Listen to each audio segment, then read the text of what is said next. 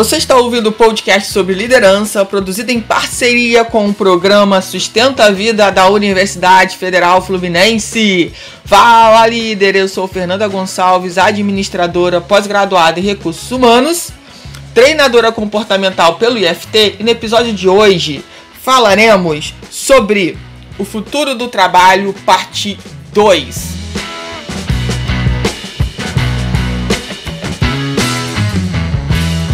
Eu espero que você esteja muito, muito bem.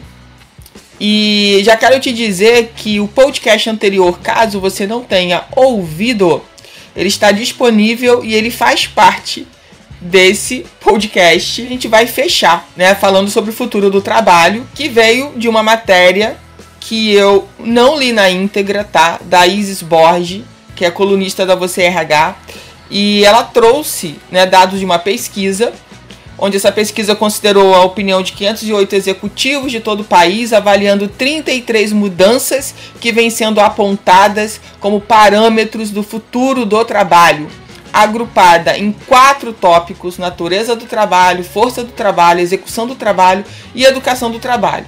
Né? Dentro, dessas 3, 33 mudanças que ela traz, ela na verdade destacou 12 que ela acredita que são muito úteis é, para as lideranças né, poderem se preparar para esse futuro aí do trabalho. Eu já falei das seis primeiras, está no podcast anterior. Te convido a ouvi-lo, caso não tenha feito ainda. E a gente vai falar hoje, né, nesse podcast, das últimas, dos últimos seis tópicos que ela trouxe. Então eu vou abordar aqui os últimos seis tópicos. E volto a dizer, eu não li na íntegra a matéria. Eu estou trazendo os tópicos e, e falando sobre o que eu venho estudando de acordo com esses tópicos, que para mim é, fizeram muito sentido todos os tópicos que ela trouxe, tá? Então vamos falar aqui rapidamente, né, nesse momento nosso aqui de falar sobre o futuro, é, sobre esses tópicos. Bom, a gente, a gente continua, né? A gente vai para o sétimo tópico. Os trabalhadores vão valorizar cada vez mais a saúde mental e o equilíbrio entre vida pessoal e profissional. Essa realidade, tá, foi trazida junto com o movimento que nós vivemos da Covid. Então, é, e eu já acho que isso é um futuro que já aconteceu tem muita gente, muitos colaboradores, muitas pessoas já fazendo essa análise que não dá mais para se matar de trabalhar, trabalhar horas e horas e horas a fio, fazer um monte de hora extra, não ter final de semana e achar que esse é o natural da vida, que a vida é assim. Eu converso, né, como eu faço consultoria de RH, eu converso com muitos profissionais e é muito legal quando eu escuto, né, desses, dessas pessoas, desses profissionais, que, nossa, eu tô equilibrando, eu tô fazendo mais coisas para mim, eu preciso desse equilíbrio porque as pessoas conseguem sentir na prática que quando elas equilibram vida pessoal e profissional, elas ficam muito mais produtivas no trabalho. Elas têm foco no trabalho, sabe? E, e ter já essa consciência, já estar tá trabalhando isso é muito importante, gente. Então, quem ainda tá na vibe louca de se matar de trabalhar, de achar que trabalho é pesado mesmo, é estressante, tem que trabalhar 15, 20 horas por dia, e é isso e acabou e ponto final, abre aqui, né? Abro aqui um parênteses para que você possa pensar de uma outra forma. Que tem muita gente indo na direção contrária, contrária a que você está pensando e achando que é o normal, tá? É, como é, dito desde a Covid, né, nós estamos vivendo um novo normal. Então é importante a gente já começar a pensar sobre isso, né? Como, como a gente equilibra a nossa vida pessoal e profissional para sermos né, mais felizes, mais produtivos, mais empáticos, sabe? Mais amorosos, enfim. Muda tanta coisa na nossa vida quando a gente tem de verdade esse equilíbrio né, entre vida pessoal e profissional. Então é importante. Achei muito legal. Todos os 12 tópicos são maravilhosos, mas esse é muito legal também. O oitavo tópico: os trabalhadores e as tarefas rotineiras serão automatizadas. O que já vem acontecendo e vai continuar acontecendo com mais frequência ainda. Tudo que é rotineiro, tudo que é mais simples, com certeza será automatizado. Alguém vai criar uma ferramenta para que aquilo seja realizado por uma máquina, por um aplicativo, enfim, ao invés de ter um ser humano lá perdendo tempo com uma coisa que a máquina pode fazer, que o aplicativo pode fazer. Então é importante você já começar a pensar, poxa, se seu trabalho é muito, tem tarefas muito rotineiras, você começar a se desenvolver em outras áreas ou na área que você tá, né, para buscar mais a criatividade, que vai ser o nosso diferencial enquanto seres humanos, né? A nossa criatividade. O 9, trabalhos humanos intensivos que exijam criatividade e inovação, olha aí, completando oito, serão altamente valorizados e bem remunerados. Então, quando você traz soluções para aqueles desafios que a empresa não vem conseguindo há anos ter, você se torna um profissional diferenciado. Quando você pensa fora da caixa, você se torna um profissional diferenciado. Quando você busca algo autodesenvolvimento, me perdoem, você se torna um profissional mais valorizado pelo mercado. Quanto mais a gente entender isso, quanto mais a gente buscar isso e praticar isso, mais a gente vai ser valorizado no mercado. As empresas estão cansadas das pessoas que fazem sempre igual, tudo igual, do mesmo jeito e nunca mudam. Isso cansa, gente. Isso não traz novos resultados. Isso leva empresas à falência. Então a gente precisa de trabalhos né, de trabalhadores, de colaboradores, de, de intraempreendedores, sabe, que queiram realmente trazer criatividade e inovação para o seu dia a dia, né, até para o seu trabalho ficar muito mais leve, sabe, muito melhor. Então, assim, isso é muito importante a gente pensar. E todos nós, ah, Fernanda, mas eu não sou criativa. Isso é papo seu. Dá para desenvolver. É uma, uma habilidade que pode ser desenvolvida. Agora você tem que querer. Com certeza, se você conversar com alguém próximo de você aí, ele vai te trazer é, algum, algumas ideias de criatividade que você já trouxe e que você não tá fazendo o link que aquilo é criatividade, tá? Então troque ideia aí com seus parceiros, com as pessoas que trabalham contigo, porque provavelmente as pessoas vão te mostrar isso. E dá para desenvolver criatividade sim, tá? O 10 haverá grandes mudanças nas relações de trabalho contratuais, com alta valorização de acordos temporários e flexíveis. Bom, é bem legal a gente falar sobre isso porque a gente já vem, né, de mudanças aí importantes na legislação trabalhista do nosso país. Provavelmente outras mudanças virão e virão mais rápido do que a última que teve. É, não vai demorar tantos anos, décadas para isso acontecer, então vai ser mais rápido. E é claro que quando a gente pensa em resultado, né, a gente pode pensar em projetos temporários, em acordos temporários e flexíveis, que seja bom tanto para a empresa quanto para a pessoa que está sendo contratada.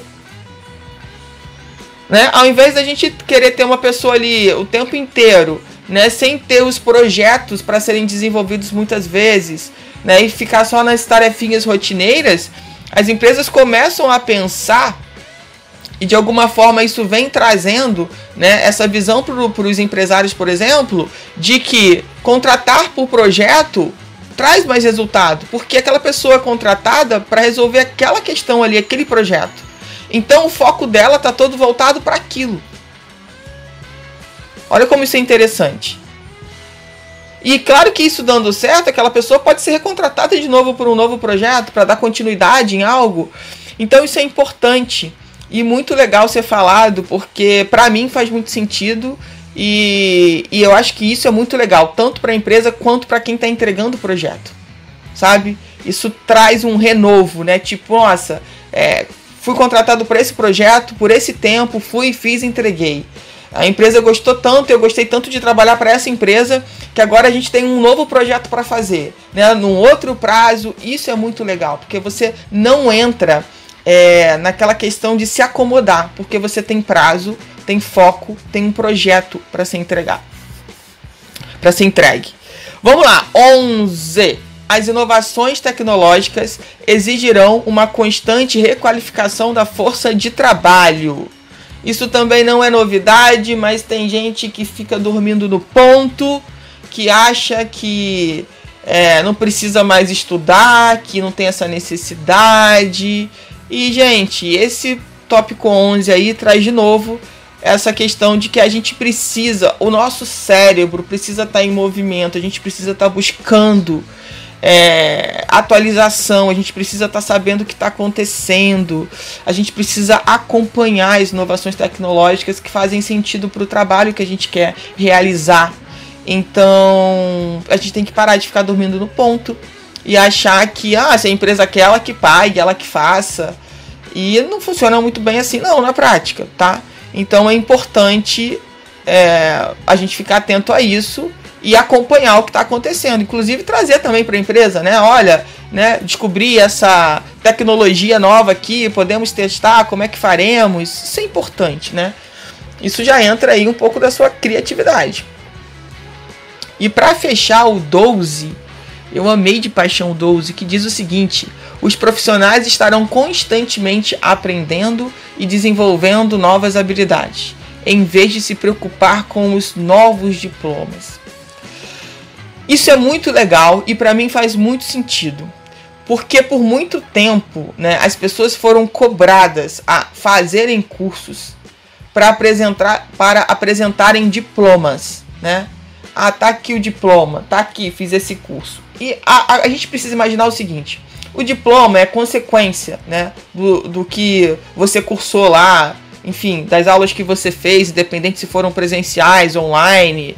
E provavelmente a gente vai ter muito, é, muitos cursos, né, mentorias, enfim, tudo voltado para o online. Mas a grande questão é o aprendizado disso, sabe? Porque não adianta você fazer por fazer para pegar lá no final um certificado, entregar para a empresa ou colocar na parede do teu escritório, da tua sala. E ai, olha só quantos, quantos certificados eu tenho, quantos diplomas eu tenho. A questão não é essa. É o que você aprendeu lá. É o que, que você está fazendo com o que você aprendeu lá.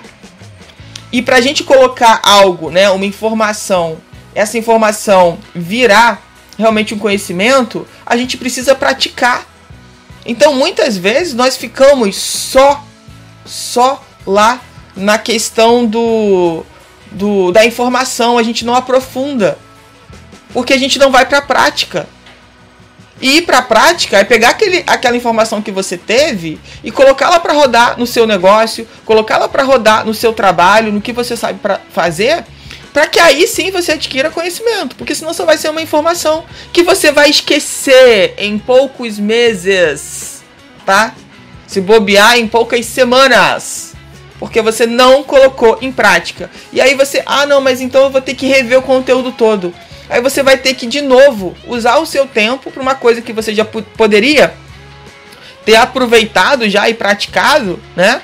E você, não, peraí, eu não lembro disso, eu vou ter que voltar lá no curso, voltar lá na ferramenta, perguntar ao professor porque eu esqueci.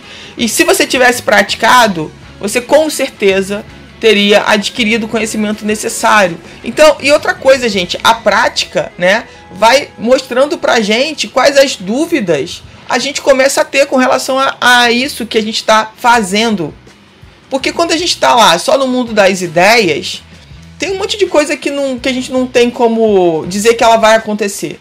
Né? Você só sabe se aquelas questões vão acontecer quando você vai praticar e você não consegue pensar em tudo que pode acontecer quando você coloca aquela informação na prática para virar um conhecimento. Então, o conhecimento, a prática, né, te fortalece, te traz mais músculos sobre aquilo e talvez a partir daquela prática você busque mais conhecimento ainda sobre aquilo, porque você acredita que precisa, enfim, então é muito importante praticar, gente. É muito importante a gente sair só do campo da, da ideia e praticar. Na última formação que eu fiz de analista existencial, é, a Tassi falou pra gente que toda vez que a gente aprende um conteúdo, a gente deveria, tá? Para nossa absorção é, melhor desse conteúdo é, dali a 24 horas, voltar a estudar aquilo, rever aquilo, dali a 7 dias, rever de novo, e após 30 dias rever de novo. Ah, é fácil fazer isso? Não, porque eu sei que todo mundo tem o seu tempo contado, cronometrado, né? Eu sei que não é fácil, mas tá aí uma técnica que você pode começar a usar para não perder a informação que você já recebeu. Porque não adianta eu ter um certificado se eu não lembro mais nada do que foi visto, falado discutido naquele curso, mentoria, formação, seja lá o que for. Tá fazendo sentido isso para você, o que eu tô tentando colocar aqui para vocês? Não é o papel. O papel aceita tudo. Mas é o que você vai fazer com o que você recebeu de informação para que isso, para que isso né, se transforme em conhecimento e melhore a sua vida pessoal, profissional das pessoas que estão próximas de ti. Então, esse tópico 12 aí também muito interessante a gente começar a refletir sobre isso.